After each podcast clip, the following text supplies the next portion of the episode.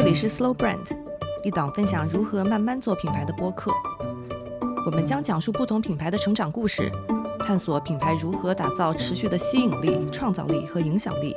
实现长期价值，让商业永续。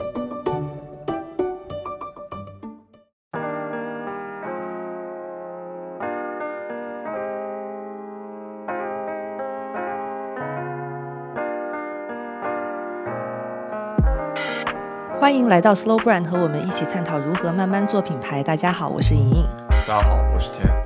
今天要分享的是来自于旧金山的巧克力品牌 Dandelion，但是我认识它其实是在东京。因为之前工作的关系，经常有机会出国去做一些灵感调研，特别是和食品相关的项目，就会去到东京。因为那里不仅有最棒的包装食品的设计，也会有很多复兴传统工艺的一些案例。那当然，那边也有最棒的零售设计，不管是服务也好，体验也好。那其中有一次有机会去到了 Dandelion 在东京的店铺，其实说店铺。并不准确，因为它一半是工厂，一半是咖啡店，零售展示只是它很小的一部分，所以给我留下了特别深刻的印象。而且这么听来，这不是一个很常见的事情，因为普通情况下，我们说巧克力的门店一般都是零售门店嘛，嗯，只会摆放巧克力的成品啊和一些现场制作的甜食，就比如说冰淇淋上面浇个巧克力酱之类，嗯，毕竟巧克力的制作过程中它不会加水，所以产出同量的巧克力，相较于咖啡啊这种饮品。就需要更大的空间来容纳它们之后的残余物，同时也需要用到更大的机器，所以你想把整个巧克力的制作流程搬到线下门店，需要的空间就比较充沛。对你做了一个非常理性的分析。那至于为什么 Dandelion 要做这样的门店，我们可以首先从它的创始故事开始，一步一步了解这个品牌。嗯。那 Dandelion 是二零一零年诞生于旧金山 Mission District 的一家 Bean to Bar 巧克力品牌。我们之前介绍过的 Phil's Coffee 同样也来自于 Mission District。哦。对，它的创始人叫 Todd 和 Cameron，这两位呢其实是在斯坦福大学念书的时候就认识的同学。那和其他在硅谷发家的科技公司的创业故事一样，他们俩最早也是在自家的车库里面开始制作巧克力，然后分享给家人和朋友吃。最终，出于对巧克力的热爱，他们决定开工厂，把它变成一项事业。那从 Dandelion 成立至今，都坚持在选取高品质的可可豆，通过小批量，也就是 small batch 的处理，把每一款豆子里的最特殊和细微处的风味带给人们。这个概念一听就很精品，和我们平时概念中对于巧克力的定义其实有一定区别了。对，那其实我们可以稍微聊一聊这个 bean to bar 的概念。呃，那么其实从巧克力的历史来看，它的兴起和茶还有咖啡的历史非常的类似，同样要追溯到地理大发现的时候，全球的货物更加的流通。当时非常喜欢吃糖，就很嗜糖的西班牙人，他们把意饮的这个糖加入到。都是来自异域的，而且带有一点点苦味的可可饮品和茶的饮品当中去，那从此就改变了这两样食物的命运。所以，其实巧克力最早是饮品。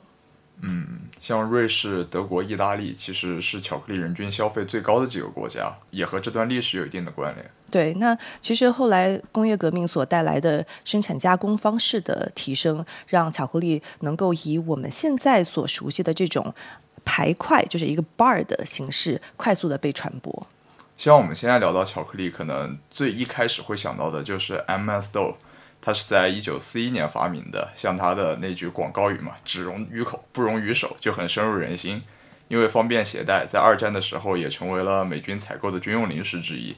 在国内可能就是德芙了，就一说德芙，纵享丝滑。虽然在小时候的我印象中，它就是甜的齁嗓子。对，其实除了这些商业化的包装食品巧克力以外，嗯，那巧克力的范畴里面其实还有精品这个概念。但是我其实有试着问旁边的人说，哦，当你听到精品巧克力的时候，会想到什么？他第一反应是费列罗。嗯。对，就是一层一层有脆皮，然后里面又有 filling 的那个费列罗。但是，嗯，其实我们很多人们心目当中的精品巧克力，更像是精品糖果这样的概念，就是用巧克力加上其他的配料，做成各种各样形状不同、口味不同的巧克力。比如说松露巧克力，还有甘纳许这种，它是有夹心的，有很多包裹的层次，是人们在送礼的场合会选择的这种巧克力礼品。我就记得我小时候最喜欢的就是有一个。海螺形状的，有一种巧克力，我不知道你有没有吃过，啊，就是那种礼盒，然后里面像贝壳一样一层一层那么转着摆在里面的。对对对对对，那个让我印象很深刻。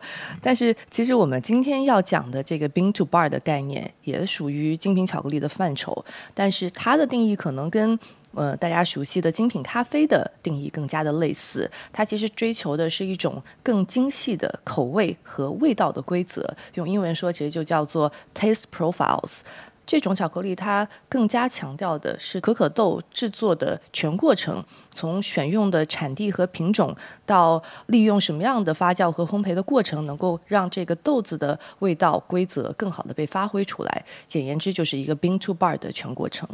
而另一点，因为可可豆是从树上摘下来的嘛，所以还要控制精品巧克力的风味。Bean to bar 更上一层楼，就会变成 tree to bar。对，那其实这种 bean to bar 的这些产品，还有一个它的特色，就是它一般只用两种原材料，就是可可和糖。同时呢，它也一定是手工小批量生产的，就是 small batch 的这个 idea。所以即使是同一款产品，它是选用同一款豆子，或者是来源于同一个地方，但是如果是不同批次生产的话，它的味道可能也会有所不同。所以精品的概念也可以理解成，它是因为手工生产所产生的一种随机感和限量感，每一批都不一样，而且每一批的数量也是有限的。嗯，确实这是说的很有道理的。而另一方面，精品巧克力的兴起也和一系列的社会运动相关，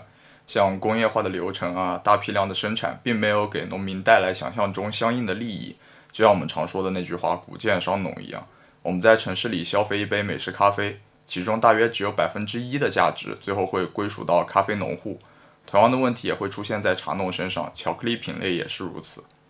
所以，当我们讲到 bean to bar 的这个概念，它背后是因为有一群 activist 非常活跃的社会活动家，或是想要做出一些改变的人，他们希望通过直接从种植可可的农民手上购买原材料，从而把更多的利益分配给农民。但是，嗯，可以说这股力量相较于大公司的一些垄断还是非常微小的。但其实另一方面，咖啡和可可现在都更加关注种植和加工的可持续性了。我觉得这是一个很好的方向。像手工流程的数据整理以及透明化的输出都是很有必要的。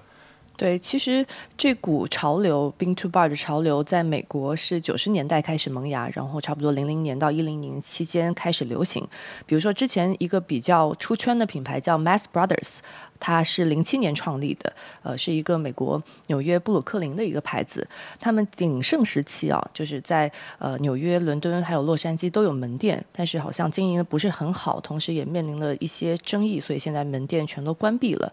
但是我们看到，其实这个潮流在美国，嗯，可能十几年前就已经开始发生了。但是最近几年，我们发现国内其实也涌现了一些很不错的 bean to bar 的品牌。可能我第一家想到的不是巧克力品牌，而像一个买手店，叫企鹅吃喝日记。他们是在社交平台上扮演一个测评类的角色，最后把自己就归纳总结。毕竟测评需要测试各种各样的产品嘛。他们把自己选品之后感觉比较好的东西整理到一起，变成了一家买手店。嗯，像对待各种各样的食物，他们都会追根溯源的描述彼此间的区别，并做出区分。就比如说，同样是蜂蜜，可能它产自哪里，用怎样的加工流程去做，最后呈现出来的风味是不一样的。我还记得他们第一个讲的推送是薯片，就单纯的测评起来之后，就做了巧克力啊、咖啡啊、酒等等的普及，我觉得还是蛮不错的。好像我自己会在它上面买一些比较小众的巧克力来尝鲜，就是还蛮推荐他们的那个渠道的。但是我自己其实最喜欢的国内的巧克力品牌，而且不夸张的说，是我最喜欢的上海本地品牌，是一个叫 Nibble 的 N I B B O 的一个嗯巧克力品牌。他们在上海的威海路上有一家门店。那我其实是 Nibble 的颜粉，就是它的包装非常的漂亮。每一款产品都有自己对应的颜色和图案，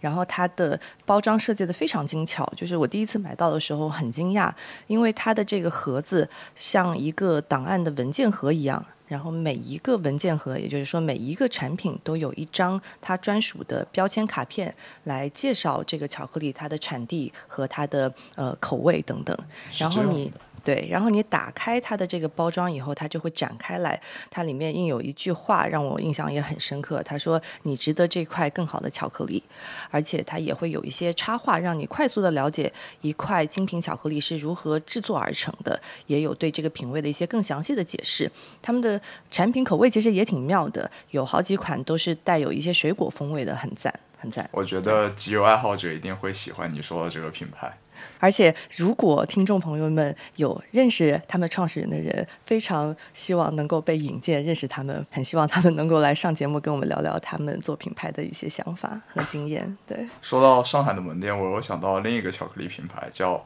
Slow Melt。为什么要 念的这么慢？因为它中间有三个 W，不是一个 Slow 就结束了，Slow 后面还有俩。它的中文名就有意思的多，叫四楼慢，也算是一个谐音梗吧。是一家主打巧克力饮品的咖啡店，它精挑细选全球小产量的可可原豆，在店内的巧克力工坊里现场制作，然后最后出品一个浓郁香醇的巧克力饮品给你。同时，一个冷知识是，你觉得它好像哎是个做巧克力饮品的，但其实，在首届 CFCA 中国精品巧克力大赛中，精品单元黑巧区没有金奖，他们家拿下了唯一的银奖；精品单元白巧区。金银奖空缺了，他们拿了铜奖，所以我觉得有机会还是值得去他们线下门店试一试的。对，其实最近还看到另外一个上海的精品巧克力品牌叫可可虎，嗯，后来才发现它其实是蛋糕品牌派乐坊的创始人所创立的。所以其实看这个趋势，我们发现感觉精品巧克力在国内会有一波新的潮流，就像精品咖啡一样。那其实我也在想说，其实精品咖啡强调的是 bean to cup，那精品巧克力讲求的是 bean to bar，不同产地的巧克力会带来不同的风味。那我觉得这一点上面和精品咖啡其实可以说是异曲同工的。我想到一个比较文艺的说法，就虽然抽象了一点，但其实我们的舌头就像在看一幅画一样，我们的眼睛能很直接的去欣赏一些地方的风景。这很直观，但如果我们把自己的舌头变得更敏锐一点，其实也在感受着产地的豆子。我记得一个美食家曾经说过这样的话，就是一些食物确实让他觉得很昂贵，但是他不只是为了厨师的手法去买单的，他也在为食材产地的降水、土壤和劳动人民买单。嗯，像咖啡和巧克力，其实他们有很类似的地方，因为他们都是豆子来的，然后也经过了采摘、发酵、烘焙。哦，甚至现在许多巧克力制造商会用咖啡烘焙机进行烘焙啊。嗯，但另一方面来看吧，他们两者也存在巨大的差别。像咖啡相较于巧克力，拥有更加完整的线下体验流程，每个人都可以很直观地感受到咖啡店里咖啡师的手冲和我们自己在家泡的速溶咖啡之间的区别。但我们很少能在线下看到有人给你亲手制作巧克力嘛，就甚至像日本的所谓的爱心巧克力啊，那种情谊巧克力。他们所做的事儿也只是自己亲手加热、融化、重新塑形一下，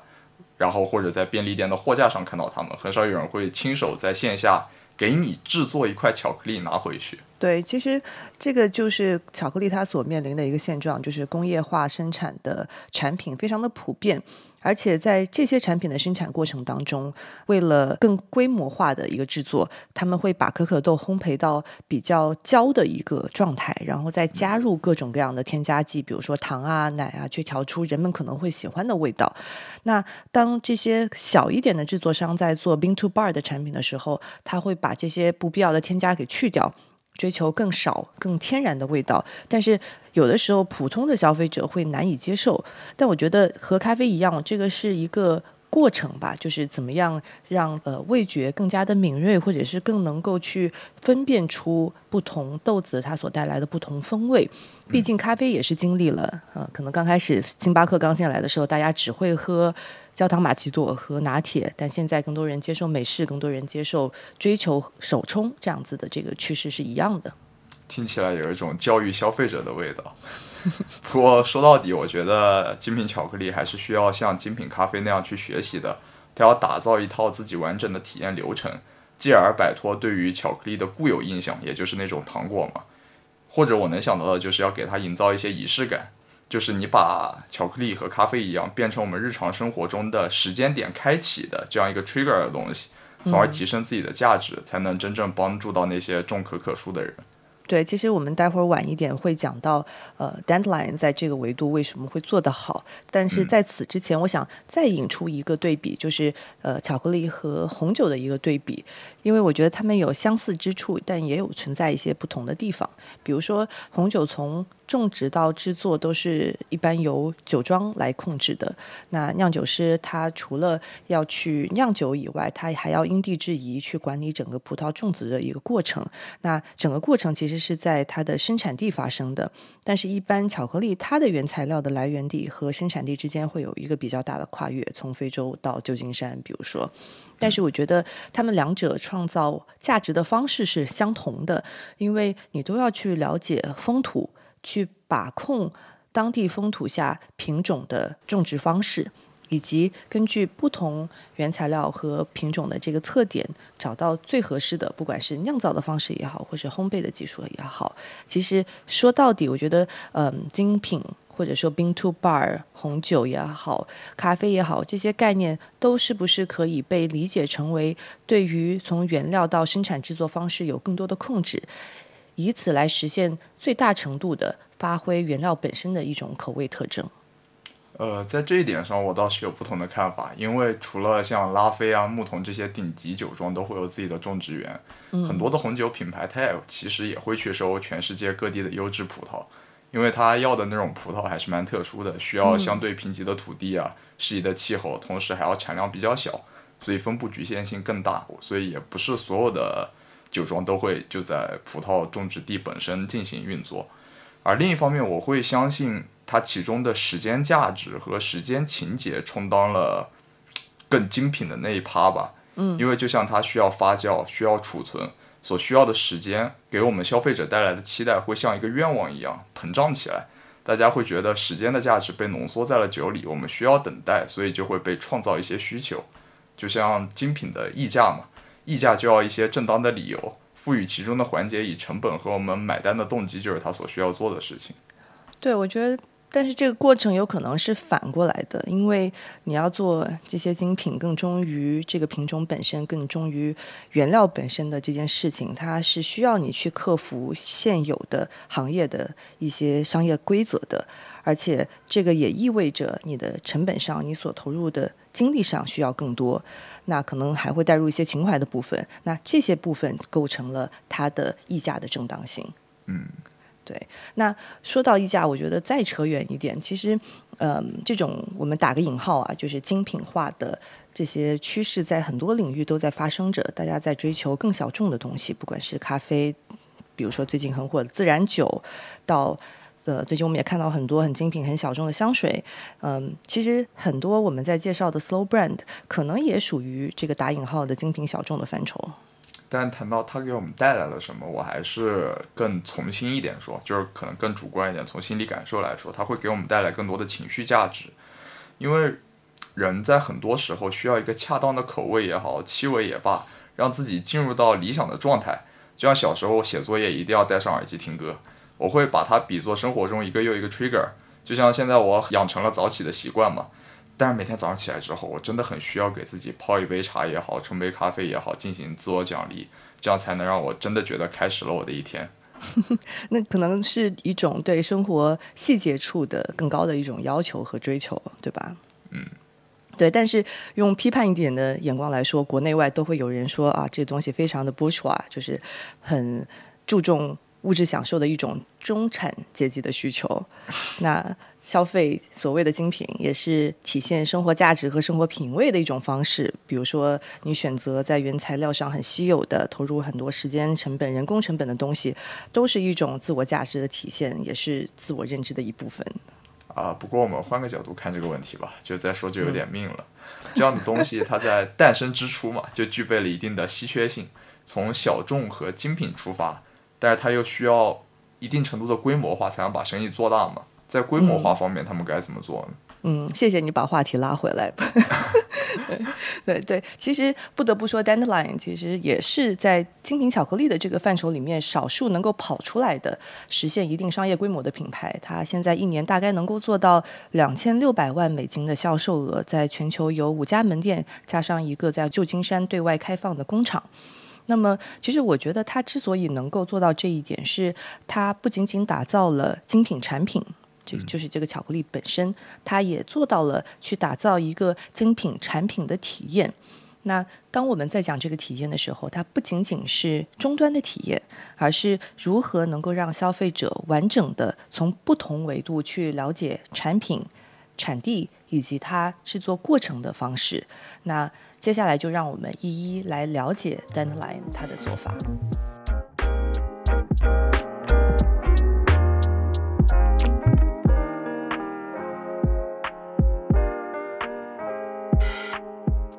那么，首先让我们来聊聊产地。Dandelion 的故事里面最重要的部分就是可可的产地，他们致力于制作来源独特、透明且可持续的巧克力，因为他们的产品都是 single origin，就是单一来源。但是，一般我们讲到 single origin 的时候，指的是单一产地。但是，Dandelion 的这个 origin 可以具体到一个地方的一个生产商或者是一组生产者。所以他们在选择合作的生产商和供应商的时候，必须要从一个长期合作的角度去出发，因为他忠于的是这个生产者嘛，所以他要保证这个生产者提供他的这些可可豆能够很长一段时间里面保持一致性和稳定性。那其实他们做了一件非常让人敬佩的事情，就是从一四年开始，Dandelion 每年或者是每两年会坚持发布一个 Sustainability Report 可持续发展的报告。其实很多大公司，就比如说苹果，也会做这件事情，但更多的是出于企业 ESG 和社会责任的要求。作为一个小品牌，你觉得蒲公英为什么会这么做？嗯，其实我们可以看它报告里面的序言是怎么说的。他说，每一块 Dandelion 制作的巧克力都可以追溯到赤道向北或向南二十度区域里的一块农田。那这个区域控制着全世界百分之九十的可可。比如说，我们所熟知的产地包括非洲的坦桑尼亚、马达加斯加、亚洲的印度和越南、南美的厄瓜多尔、哥斯达黎加、洪都拉斯等等。但是这里的农户就像我们刚刚提到的，像咖啡农户一样，他们没有办法控制自己的收入，他的收入会面临着气候的波动和市场的波动所变化。其实有越来越多的消费者，他们会好奇，他们想知道产品的源头是什么，可可生产的。环境和农户的生存的状况是什么样的，以及这些利益分配在价值链的每一个环节是怎么实现的？那么，Dandelion 也希望大家可以通过这个报告去了解，做这样子一个报告，它一方面提供了非常透明的信息，但另外一方面也是让人们来监督他们，让 Dandelion 去担起这份责任的一种方式。这边需要说明的是，他们所有的豆子并不是全都从个体农户采购，也会有一些呃叫 co-op，就是一些农户的联合机构，或者是从一些庄园，呃，或者是从一些进口商这边去拿到这些产品。他们也很诚实的去说明说。报告里面透明的展示的是 landed cost，就是他们采购的价格。这个价格可能包括了里面贸易商、庄园还有发酵厂等等中间商它的费用，并不是直接付给农民的费用，叫 farm gate。但是他们的目标是说，希望在未来能够直接和这些可可的农户去合作。在这个报告里面呢，他们也会非常清楚的列出来。每一个供应商，他们每年采购了多少，花多少的价格去采购，以及他们是从哪一年开始合作的。更惊人的是，他们会写上上一次 Deadline 团队的人去到这个产地是哪一年，包括这个团队里面谁去了的名字都会写在这个 report 上面，就是他们的员工去到这个产地都会被记录，而且啊也会记记录说这个豆子它进到这个烘焙的过程当中是由谁来负责的。我觉得看这个报告很好玩，因为你会觉得哇，好诚实，因为它所有的价格、数量，甚至它过程当中它所涉及的物流合作伙伴都会列出来，而且呢，也能够有一些图片，呃，去让你了解这个产地它背后的一些故事。就听完这个故事，我会觉得他们站着把钱挣了。就我告诉你每一步我是怎么做的，以及可能我会把这些钱付给谁，我自己又从哪里赚钱，他都明明白白的告诉你。所以它确实比较贵，因为它不是在大宗商品市场上采购，而是付给生产者他们觉得合理的价钱，而这份价钱往往又高于市场价很多。对，所以刚刚说的这个可持续报告是我觉得特别值得去跟大家分享的，因为它是一种 dand line 让人们如何体验产地的一种方式。那呃，刚刚讲的是产地的部分，那 Dandelion 又是怎么样能够让大家体验到制作的过程呢？嗯，首先很直观的一个例子就是他们在官网上面会有一个非常完整的视频去展示整个巧克力制作的过程。呃，我去看了一下，我我跟你的感受是一样的，我觉得它非常的手工。对，因为它没有办法去使用一些大型的工业化的机器，所以很多过程当中，他们需要用到的一些机器都是自己去 improvise、自己去改造出来的。因为巧克力一般是一个相对量产的东西嘛，过大会使它失去美感，看起来太工业化。但如果你真的做的小，毕竟那么多巧克力豆只能出来这么多巧克力原浆，过小效率又无法得到提升，其间的取舍也需要不少的考量。对。所以，如何能够让大家非常直观感受到整个巧克力制作的过程，也是 Deadline 一直坚持在做的。比如说，你可以去约到一个小时的参观，或者是一个小时的 tasting 活动。那这些活动都是在他们在旧金山的呃工厂里面，或者是他们的门店里面进行的。就像刚刚说的，他们的门店不仅仅是零售，很多的跟消费者相关的，能够让他们看到制作过程的这些体验，都在门店里面进行。嗯，从旧金山到日本吧，他们各有一家工厂加咖啡店的这样的结合式的门店，把整个生产体验搬到了大家的面前，从选豆、烘焙到研磨都一览无余的展示在我们面前，看着翻腾的可可叶在搅拌桶里面转来转去，其实还蛮治愈的了。一般的门店，我觉得也很难做出和他们类似的大。就是因为它需要很大的空间嘛，这样的大设计其实也不常见。对，比如说它会让我想到在咖啡领域的一些类比，比如说 Blue Bottle，就是在很早的时候就开始利用店内的体验，让大家更好的去感知产品。比如说，他把整个咖啡滴滤的过程放在他的吧台上面，让整个过程能够让客人能够一览无遗。或者说，它的空间打造非常的厉害，因为他希望让大家能够在一个非常舒适的环境里面去体验他的咖啡。像之前 Blue Bottle 不是在上海开店了吗？我对他印象很深刻。他的门店就离我之前住的地方很近，那里的咖啡味道确实蛮不错的。但简餐是真的吃不饱，我忘不了。我本来想跟朋友一起去吃个 brunch，然后后来我们两个人坐在他家店里点了一份金拱门的麦乐颂，然后在人家店里吃完才能走。那本来就不是为了让你去吃的呀，就，唉，就是没有达到原本的目的吧，所以印象深刻。像我自己想的话，我可能会想到百分之阿拉比卡，就是那个日本的咖啡店，它拥有自己很宽敞的门店，里面也摆放着先进，可以说是现在市面上最好的 Pro 版烘焙机，环境上基本都是店外绿树如茵，店里满是咖啡。发酵烘焙之后所产生的焦香味，对我再多分享两个体验，让我觉得也是可以作为类比的。就一个是鼎泰丰的体验，小笼包吗？对的，因为他其实把小笼包的制作过程变成了他门店的门头，然后让大家能够看到这些师傅在里面做小笼包的过程。我觉得他其实强调了一个哦，我的小笼包是现做的。同时呢，它也让这整个过程非常的透明化，让大家吃的很放心。我觉得这个是它体验的一个特征。然后另外一个，我觉得把体验做到极致，然后通过体验让大家能够更好的享受和品味食物的，其实是伊兰拉面，因为它用一个一个小隔间，把一人食的场景变得很有仪式感。而且你坐下来之后，可以去选你的面的分量、软硬，然后其他的配料等等，就是把这个克制化做到了极致。所以，当你坐下来吃这碗面的时候，你感觉自己就是 in the zone，就进入到一个状态，然后吃的非常的投入。我想到这是我念大学之后第一家吃的博多芬拉面，就是你刚才说的隔板，我的印象很深刻，因为这样让我两口一碗面的吃相没有很早的就吓到我的朋友们。对。所以，其实我们刚刚举的这些例子，都是从不同的维度去讲说门店体验可以怎么样设计。有的可能是展现制作的过程，有的可能是让吃的这个过程体验更加独特。但是，它最后所达成的结果是一样的，都是去建立人和食物的连接，能够让你更充分的去 appreciate 享受和品味你眼前的这个食物。对，就像我们在说人和食物的链接，除了这种直接的接触，我觉得。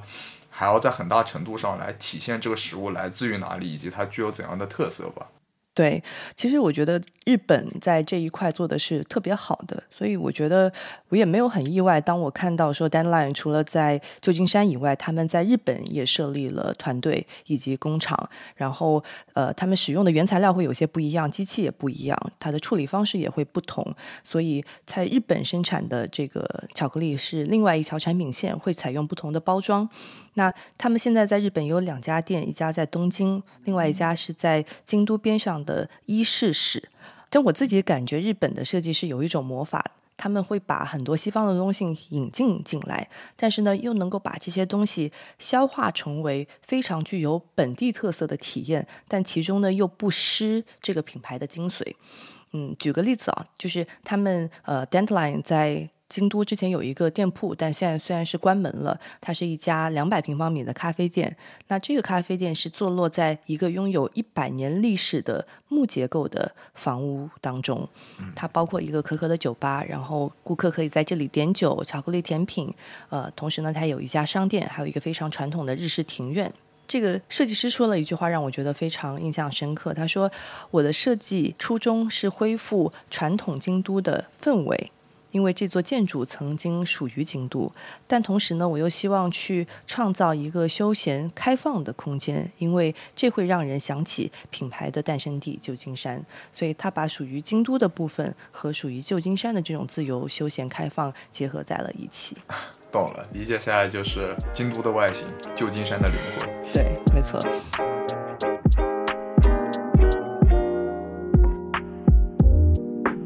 我们接下来可以再聊聊产品。好啊，Dandelion 的核心产品是这种 Single Origin 单一源头的巧克力 bar。它的选择其实很简单，在旧金山生产的一共有七款，日本生产的现在有两款。嗯，然后刚刚忘了提的一个点是，他们所有的产品几乎都是百分之七十的可可含量，然后配料里面除了可可以外只有糖。呃。就是加糖的部分是为了让巧克力能够更加容易入口一些。他们的说法是，大部分产品都是百分之七十的可可含量的原因是希望大家能够有一个标准的呃对比线，能够吃出不同产地和不同烘焙方式做出来产品之间的区别。呃，至于他们更具体的口味，我觉得我们就不做过多的介绍和探讨了。毕竟我们不是巧克力的深度爱好者，更不是品鉴方面的专家，口味也是仁者见仁，智者见智嘛。对，所以我们要讲讲产品的包装。对，因为其实，在呃精品巧克力的领域里面，包装是各家发挥创意去展现你的产品来源地、产品特色的最重要的一个载体。那 Dandelion 的包装也会让人印象很深刻。比如说，它上面会贴一张很大的标签，然后它上面最强调的信息部分就是产品的产地，它会把这部分的这个文字放到最大，包括这个豆子是哪一年收获的，它都会放在上面。然后其次是巧克力的纯度，同时呢，它也会花很大的一个篇幅去解释这个巧克力产品它研制烘焙的思路，以及是哪一个怎么说呢，烘焙师或者说我叫他巧克力的设计师创造了这个 roast profile，它烘焙的呃这个。口味的规则，那我自己会被这种文字很多的包装所吸引，因为我觉得它很诚实，感觉这个品牌有很多想要跟你沟通的感觉。怎么一说品牌包装上有很多字，其实我们会很容易想到我们之前讲过的 ESOP。对，就它会给我们直观带来一种书籍的感觉，下一步就是打开阅读了，就像这是一本书的封皮一样，之后就需要被打开阅读品尝一下。对，我觉得他的目的还是去回到他品牌和产品的主旨上面，就是让呃产地和来源更加直观的让大家去了解。所以，嗯，除了这个文字介绍以外，它的包装都会对应一些标志性的 pattern，就是花纹跟花案的设计。据说他们每一年还会组织自己内部的团队学习如何制作这些 pattern，然后把他们的员工的创作去用到新的产品上。而且这个包装的纸张也是找了一家印度的纸厂去特殊供应的，而且因为是手工制作的，不能在传统的大批量包装的机器上去使用，所以他们一度是人手，就是用人工去包装。后来找到一个非常老式的机器，才让这个包装的过程相对自动化了一些。这么一说，它的制作流程就更像中世纪吧，欧洲常用的羊皮纸来写圣经那种感觉。是。同时，这种包装在我看来也是改变固有印象，就是我们常常会把巧克力当成糖果来看嘛。这也是改变这种印象很重要的一环。因为你一提到巧克力，就像我们之前提到的德芙、费列罗一样，它都会给你一种金光闪闪、那种金灿灿的、耀眼的金色的感觉，feel like shining，就不停的在刺痛你的眼球。然后打开一看，里面还是银色的锡纸。我觉得精品巧克力如果想要摆脱原有巧克力甜腻啊、高糖啊这种印象，做出一些看上去更朴实、更简单的设计，可能会比较好。对。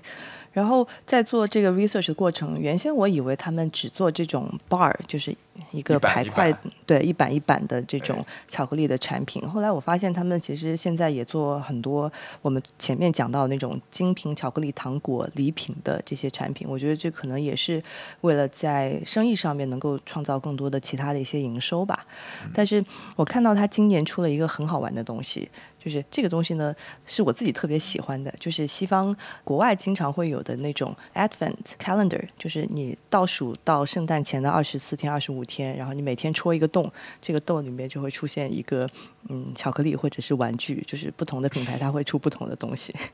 这是我我我自己很喜欢的一个很有仪式感的。但是今年 Dandelion 它出的倒数日历是星象主题的，叫呃 Moonlight and Daylight，找到了十七个美。国著名的巧克力师合作，还有插画家，还有天文馆，所以你可以每天打开一个小盒子，每天吃一块巧克力，里面呢会有一些相应的内容，呃，来引导你去观那一天的星象跟天象。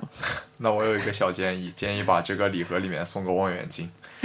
对啊，是的，我就看到我就很想拥有，我觉得特别棒。确实。嗯，然后呃，除了这些礼品类的产品以外，他们其实现在也开始去供应一些，比如说巧克力蛋糕、甜品，还有巧克力豆，就是专门用来做烘焙用的。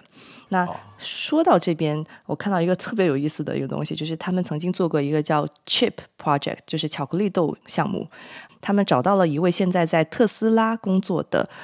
工业设计师，用。非常精确、几乎科学的方式，经过多轮实验，找到能够让巧克力饼干口味最佳、口感最佳的巧克力豆的形状。叫什么？最棒的原材料之一，也不叫原材料吧，叫最成功和简便易用的半成品食物之一。对对对对对，没错没错，对的。然后我觉得他们还做了一件事情，蛮有启发的，就是他会做一些 online tasting，就是在线上的品鉴课程。你可以花钱在上面买五块巧克力，他会把这五块巧克力寄到你家。然后同时你买了这个 package 的话，就可以通过他们线上的互动课程来进行整个品鉴的这样的一个课程体验。话多说了，建议在中国进行推广。嗯，现在我觉得这个好像是一个很好的创业项目和创业 idea。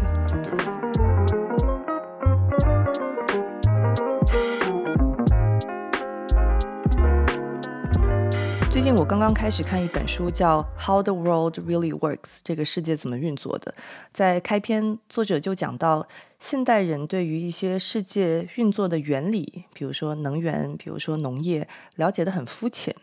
毕竟，在零七年之后，一半的世界人口都住在城市当中，在发达国家，这个数字甚至达到了百分之八十。城市人不仅远离了食物生长的源头，也远离了制作的过程。我们每天都在和像黑盒子这样的一些东西互动，不知道这些盒子背后它是怎么发生的。在食物的领域，我们也看到了 slow food 的运动的兴起。其实这并不是一个新的概念，只是我们经历了技术的飞跃，所有的东西都来得很快、很容易，让我们忘掉了食物本身的来之不易和其中所倾注的人的关怀和爱。